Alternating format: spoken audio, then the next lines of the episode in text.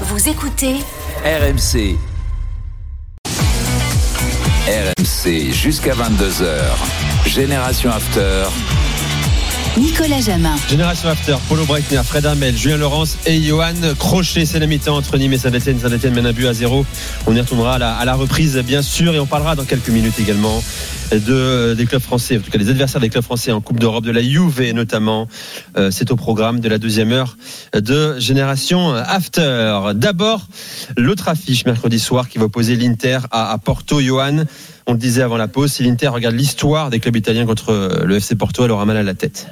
Très mal. Clairement, clairement, parce que Porto a éliminé, je le disais juste avant la pub, la Roma en Ligue des Champions, la Juve en Ligue des Champions, a battu Milan en phase de groupe de Ligue des Champions, a éliminé la Lazio en Europa League, et tout ça c'est il y a moins de 5 ans. Hein. Donc, euh, donc euh, c'est vraiment la bête noire de, des, des, clubs italiens.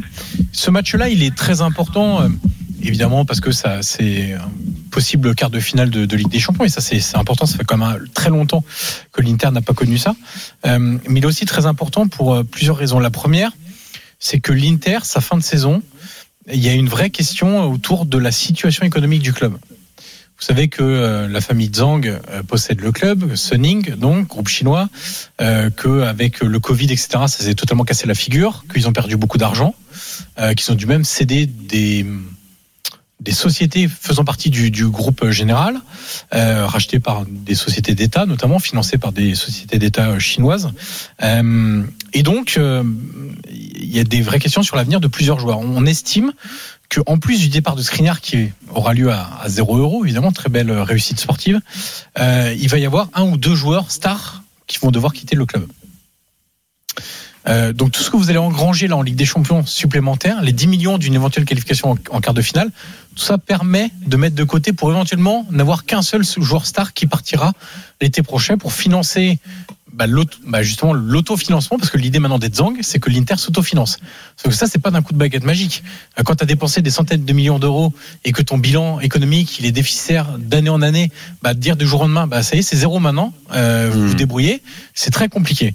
Donc l'Inter, ce match-là, il est très important parce que ça peut être aussi une vitrine pour d'autres joueurs. Je reprends l'exemple du Napoli.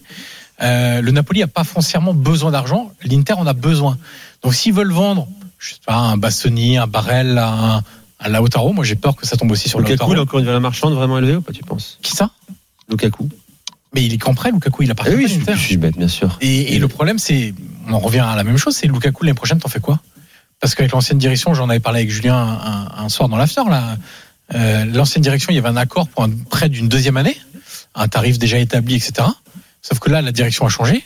Que va-t-il se passer? Est-ce que l'Inter, avec la saison de Lukaku qui est sans arrêt blessé, ils vont avoir envie de payer un salaire très cher et un prêt payant de entre 6 et 10 millions d'euros Vraie question, quand tu vois qu'en plus un attaquant de 36 ans Zeko fait mieux que lui. Il euh, euh, y a aussi l'avenir d'Inzaghi, parce que Simone Inzaghi, euh, moi j'estime que depuis le début, globalement, il fait du bon travail, qu'on s'ennuie moins globalement, surtout la première année qu'avec Antonio Conte, qui est toujours aussi rigide et qui faisait très peu de choses dans, la proactivité de son équipe.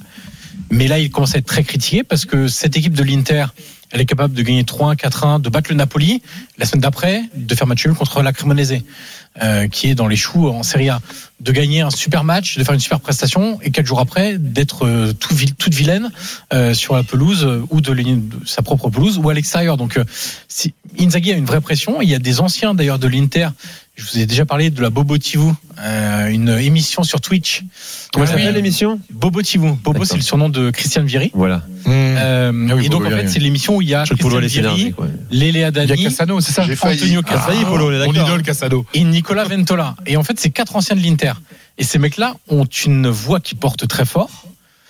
Euh, quand euh, l'émission a lieu, d'ailleurs en ce moment, le lundi soir, euh, vous êtes sûr que tous les sites vont reprendre ce qui est dit dans cette émission-là Ils nous font concurrence. Et eux, évite la promotion quand même, mon cher sont, la... sont, très critiques euh, sur Simone Inzaghi. Et donc l'environnement commence un petit Hmm. peu à se mettre en ordre de marche. C'est un peu comme l'after qui a une vraie influence sur les sûr. politiques sportives des clubs de Ligue 1. quoi, Tout à fait. Et encore, je pense qu'ils sont un peu en dessous de nous, mais, mais bon, ça, ça va venir. Bah, c'est tout à fait. Euh, et donc, euh, euh, entre l'avenir d'Inzaghi, l'avenir de l'équipe, le rajeunissement nécessaire, parce que c'est bien beau de d'avoir pris là euh, cet été des trentenaires à Cherby, euh, 35 ans, euh, Dzeko 36, euh, euh, Tchalanoglu euh, qui a dépassé la trentaine, etc. Mais Là, il va falloir du sang frais aussi, euh, parce que Mkhitaryan qui a 34 ans aussi. Voilà, c'est- bien d'avoir euh, complété l'effectif avec des gens comme ça qui ont rien coûté parce qu'ils arrivaient libres. Mais il va falloir aussi rajeunir un peu l'effectif. Là, on voit que sur la durée d'une saison entière, bon, il y en a qui commencent à tirer la langue. Il va falloir avoir des, gamins qui mettent beaucoup plus de peps, de dynamisme, de volume de course, qui sont capables d'enchaîner les matchs, etc. Et ça, ça nécessite de l'argent. Donc, euh, vraiment, c'est plus qu'un match, en fait, ce, huitième de finale contre Porto, parce que beaucoup de choses peuvent dépendre de cette double confrontation, à la fois au niveau financier, mais aussi au niveau sportif. Voilà pour euh, l'Inter mercredi soir. Donc euh, Inter Porto Polo. Comment va Leipzig euh, avant de recevoir City mercredi soir? Ben, écoute, j'ai envie de dire très très très bien. C'est quand même euh, une seule défaite lors de leurs 20 dernières rencontres, toutes compétitions confondues. Et encore, c'était une défaite contre l'Union Berlin qui était le week-end dernier, qui était une énorme surprise parce qu'en plus ils avaient dominé de la tête et des épaules euh, la rencontre. Évidemment, le problème que je vois, c'est qu'il y a Manchester City qui débarque en face. Euh, Christopher Nkunku, très très bonne nouvelle. On l'attendait un petit peu, ben, est rentré à la 20 minutes de la fin. Il en a profité pour faire une petite passe décisive. Il y a euh, évidemment le problème, c'est qu'il manque des gens. Il manque beaucoup de personnes. Il manque le gardien jusqu'à la fin de la saison, Goulachi évidemment. Et là, on a Blavic qui évidemment qui est pas mauvais, mais qui vient de deuxième division, donc c'est pas c'est pas c'est pas génial non plus. Il y a euh, Olmo qui n'est pas là, qui n'est pas là. Évidemment, Nkunku, on pense pas qu'il sera titulaire mercredi parce que de toute façon, il n'a pas les 90 minutes dans les jambes. Euh, Et pourtant, ça marche bien en ce moment. Moi, je trouve que ce que fait euh, Marco Roseux, c'est extraordinaire. Et surtout, il a réussi enfin à faire exploser un joueur que j'aime beaucoup, qui est Dominique Lusobozlai, le, le, le Hongrois, euh, qui la connaissait évidemment version euh, version Salzbourg. Et cette- ce match, encore une fois, m'impressionne. Il va vraiment me plaire euh, parce que c'est pas une question d'effectif. L'effectif de City est, est supérieur, évidemment. Ils peuvent éclater n'importe quelle équipe, mais je sens que ça pourrait être ça pourrait être pardon un peu plus serré que prévu. Et dans la forme qu'a euh, Leipzig en ce moment, le club saxon, bah, en tout cas au match aller, je pense qu'ils pourront euh, rendre la parole aux, euh, aux joueurs de Manchester City. Mais évidemment, ça va être compliqué. Le retour d'Haaland, évidemment, euh, parce qu'il va rencontrer Zoboslai aussi, c'est les anciens copains, des choses comme ça. Et puis, je suis pas persuadé que City soit à 100% en ce moment, donc il y a peut-être un petit truc à faire. Sais. Justement, question à Julien. Est-ce que City est à 100% City qui a abandonné deux points dans la course au titre euh, à Arsenal sur la pelouse de Nottingham Forest, hein, notamment à cause d'un grand Keller Navas d'ailleurs, Julien. Ouais, de la maladresse de City aussi euh, devant le but. Euh, ils sont en forme. On les avait vus très bons contre Arsenal, très cliniques et très efficaces dans, dans les deux surfaces. Ça a été moins le cas ce week-end. Ils sont parfois encore un peu imprévisibles, je trouve. Euh, Guardiola nous a expliqué vendredi que euh, parfois quand il quand il réfléchissait trop à ses compositions d'équipe, c'est parce qu'il le ressentait à l'intérieur de lui-même et il fallait absolument qu'il fasse ces choix-là. Donc parfois mettre De Bruyne sur le banc, euh, parfois faire des trucs un peu bizarres comme Bernardo Silva au poste arrière gauche, enfin un, hybride milieu de terrain arrière gauche. Donc il est capable encore une fois, mon polo mercredi, de nous inventer un nouveau truc. Mais ils sont capables du très très bon et c'est rare, c'est rarement, c'est rarement mauvais. Tu vois, ce sera soit du très très bon City, soit du bon City, et il faudra un très bon Leipzig pour battre le bon City, mais ça devrait être un, un très beau match. C'est deux équipes qui se connaissent très bien, qui ont l'habitude de se rencontrer souvent euh, dans la dans la phase de poule. Euh, mais je pense comme toi d'ailleurs, j'imagine que Leipzig a les qualités pour poser beaucoup de problèmes à cette équipe de City, même si je pense que City est quand même favori sur le sur l'ensemble des matchs. Ce sera mercredi soir, hein, bien sûr. euh, débrief dans la foulée de l'after avec euh, toi, Polo, et toi, euh, Julien. Les adversaires des clubs français, messieurs, tiens, Polo, je reste avec toi, le Bayern Munich, euh, battu par le Borussia Mönchengladbach. Trois buts à deux, avec un bon scandale d'arbitrage. Un léger craquage de euh, Julian Nagelsmann. Il y a un peu de nervosité au, au FC Bayern, Polo, quand même. hein. Il y en a beaucoup, beaucoup. C'est-à-dire qu'on sent qu'en ce moment, le vent ne tourne pas du côté euh, bavarois. Donc, rappelons, énorme erreur d'arbitrage de mon point de vue et de la part de beaucoup de personnes en Allemagne, notamment d'arbitres.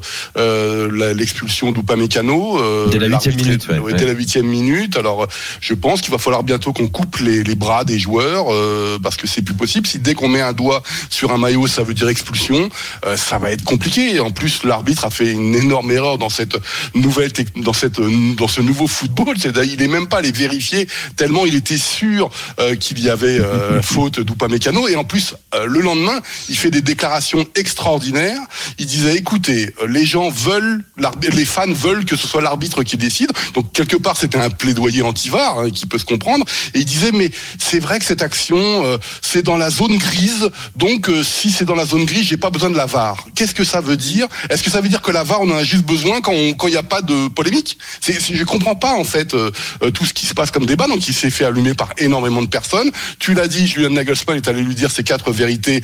Il y a une enquête qui a été ouverte par la fédération. D'ailleurs, il risque euh, une sanction. Et d'ailleurs, Julian Nagelsmann s'en prend plein la figure aussi par des éditorialistes en Allemagne qui dit Hey Julian, t'es au Bayern maintenant. Ça fait par tous les week-ends, c'est comme ça. T'es- tu ne peux pas te permettre de dire des choses comme ça à un arbitre parce que ça montre qu'en ce moment tu es en train de perdre Exactement. tes nerfs par rapport à une période délicate. Euh, le, le, alors évidemment, on peut toujours dire que Mönchengladbach aujourd'hui c'est encore la bête noire de, du Bayern Munich parce que sur les 19 dernières rencontres, toutes compétitions confondues, avec la Coupe d'Allemagne, c'est 9 victoires à 6 pour Mönchengladbach. Mais quand tu es en difficulté comme ça, quand tu sens que ton équipe n'est pas à 100%, regardez quelque chose de tout bête, il avait retitularisé euh, Thomas Müller. Thomas Müller, il a été forcé de le sortir après l'expulsion de Upamecano. Ben, il n'a pas joué contre Paris. Là, il est forcé de sortir. Vous imaginez bien que dans le vestiaire, et Thomas Müller, il n'est pas tellement content. Il y a des choses comme ça qui se passent en ce moment, qui font que le Bayern, euh, dans les étages, on n'aime pas tellement ce qui se passe. C'est-à-dire que Julian Nagelsmann, il a dit, tu as voulu être au Bayern. Le Bayern, c'est ça. Tu peux pas péter une dirute comme ça en te disant, même si tu as raison, moi je comprends très bien. En plus, on lui reproche évidemment son arrogance, toutes ces choses-là. Mais n'oublions pas aussi que parfois on lui pose des questions qui sont pas terribles. Il est- donc il essaye de, de- de- voilà. Ça fait partie du, du, du Jeune folklore. entraîneur qui doit encore apprendre. Jeune entraîneur qui doit encore apprendre, mais c'est délicat en ce moment et, Et surtout qu'il y a une même- baston pour le titre parce que bon, euh, Alors, on, on saura ça dans deux semaines pour, pour les quarts de finale face au PSG, euh, pour une qualif Ouais. pour les quarts de finale. Alors rapidement, trois équipes aujourd'hui à 43 points. On n'a jamais vu ça. Le Bayern, le. Borussia Dortmund et l'Union de Et Berlin. l'Union de Berlin, on n'a jamais vu ça depuis l'installation Hmm. de, de- des, des matchs à trois points. Et voilà. Très bien. C'est super. Ça fait rêver euh, Johan Crochet, qui ne connaît plus ce suspense en Serie A, bien sûr. Avec trois équipes à à 43 points, l'Union, qui a manqué une belle occasion de prendre Ouais, seule ouais. la tête Match euh, ce week-end. On en reparlera. Voilà. Pour finir sur le Bayern, je rappelle que euh, Coman est de retour à l'entraînement et que Sadio Mané de retour à l'entraînement collectif. hein. C'était ce Exactement. dimanche matin, à Exactement. deux semaines, un plus de deux semaines de la réception du Paris Saint-Germain. Johan Lajuve a battu la Spezia à cinq jours d'un déplacement Quel à la. Beaujoire face au FC Nantes. Kennedy Maria sont les buteurs. Exactement. Et euh, devant ce match, je dois vous avouer que j'ai eu un sentiment un peu particulier. Hier soir, quand je rentrais chez moi, je vous dis franchement, je vomis.